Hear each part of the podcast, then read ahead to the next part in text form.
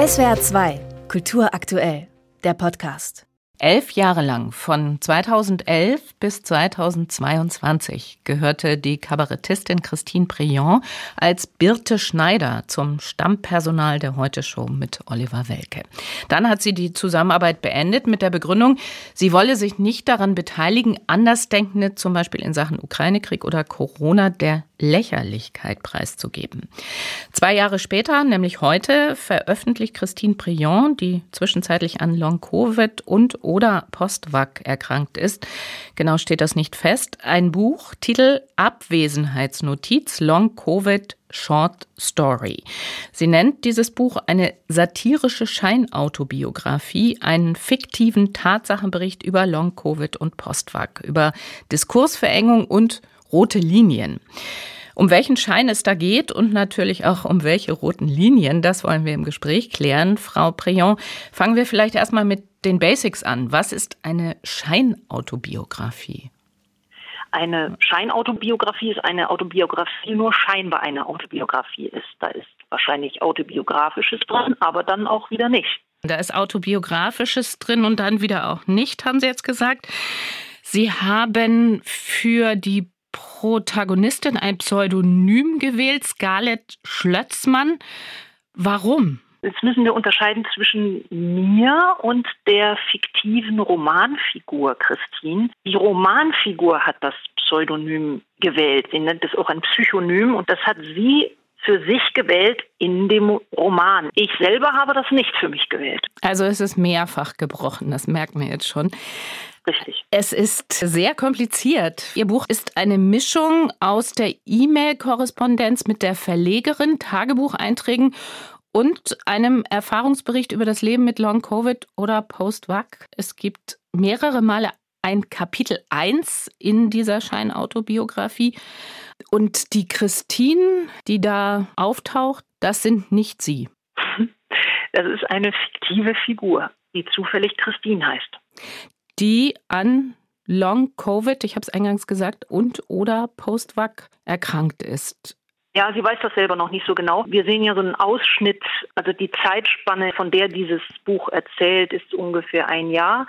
Und in dieser Zeitspanne hat sie mit Symptomen zu tun, die sowohl Long-Covid zugeschrieben werden als auch Post-Vac, also einem Impfschaden. Und Christine weiß selber nicht äh, so genau, was es ist, hat zwar schon so Ahnungen oder Selbsteinschätzungen, weiß es aber nicht genau. Und um diese Zeitspanne, wo sie das auch noch nicht weiß, geht es auch. Und es geht ja auch in dem Buch um den Entstehungsprozess eines Romans. Der Erfahrungsbericht Teil über das Leben mit Long-Covid oder Postvac ist angereichert mit handschriftlichen Kommentaren der Verlegerin, in denen sie die Autorin davor warnt, in die Querdenkerecke gestellt zu werden.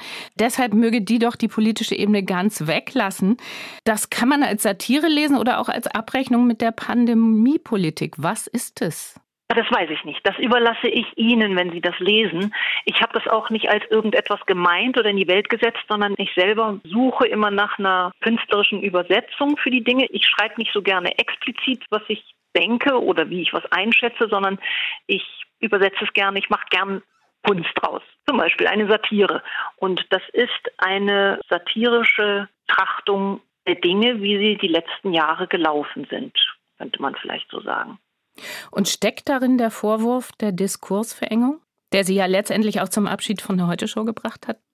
Sagen wir mal so, die Figur, um die es in meinem Buch geht, oder die beiden Figuren, das ist Christine, die Kabarettistin Christine und ihre Lektorin Gabi, die haben schon ihre Schwierigkeiten miteinander ins Gespräch zu kommen. Und das hat mich interessiert, diese Verschiebung, die in den letzten Jahren stattgefunden hat, die ich selber auch erlebt habe, wie es schwer geworden ist, die Dinge beim Namen zu nennen oder das an sich ist nicht schwer geworden, aber wenn man das tut, was passiert dann mit einem und was passiert dann mit der Sache, über die man spricht? Bleibt man bei der Sache oder wird etwas personalisiert, wird etwas moralisiert, ein Diskurs?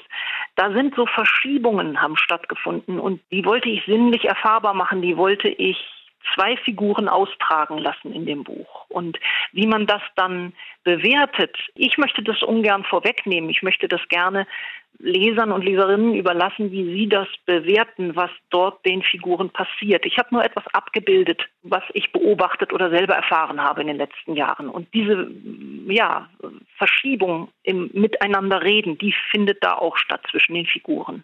Haben Sie Ideen dazu, wie man diesen Diskurs wieder öffnen könnte, ohne einem politischen Lager zugerechnet zu werden? Es einfach tun miteinander reden, ohne Angst gesteuert zu sein, aber das sagt sich so leicht. Ne? Also ich habe so oft auch gedacht, ich, ich mache das nicht mehr zu reden, weil ich die Dinge, die ich sagen möchte, besser sage auf der Bühne, wenn ich mir vorher überlegt habe, abgewogen habe, wie ich es sage, dann kann ich genau dazu stehen, dann kann ich das genau so transportieren auf der Bühne, meine Figuren sagen lassen, Übersetzungen finden.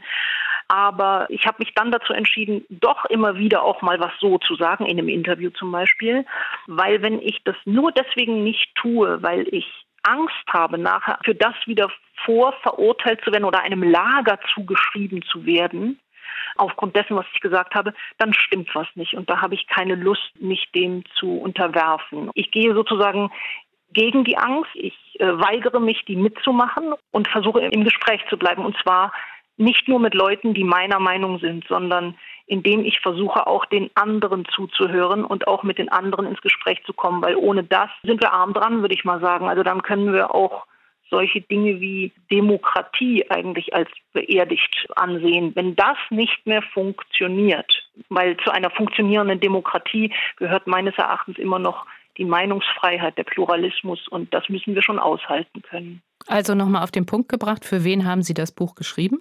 Für alle, denen es vielleicht auch so ging wie mir in den letzten Jahren, dass da was sich verschoben hat und die denken, bin ich damit alleine? Sehe das nur ich so? Oder ist hier irgendwie was ungemütlich geworden und ungut? Und die damit vielleicht nicht alleine sein wollen mit diesen Gedanken.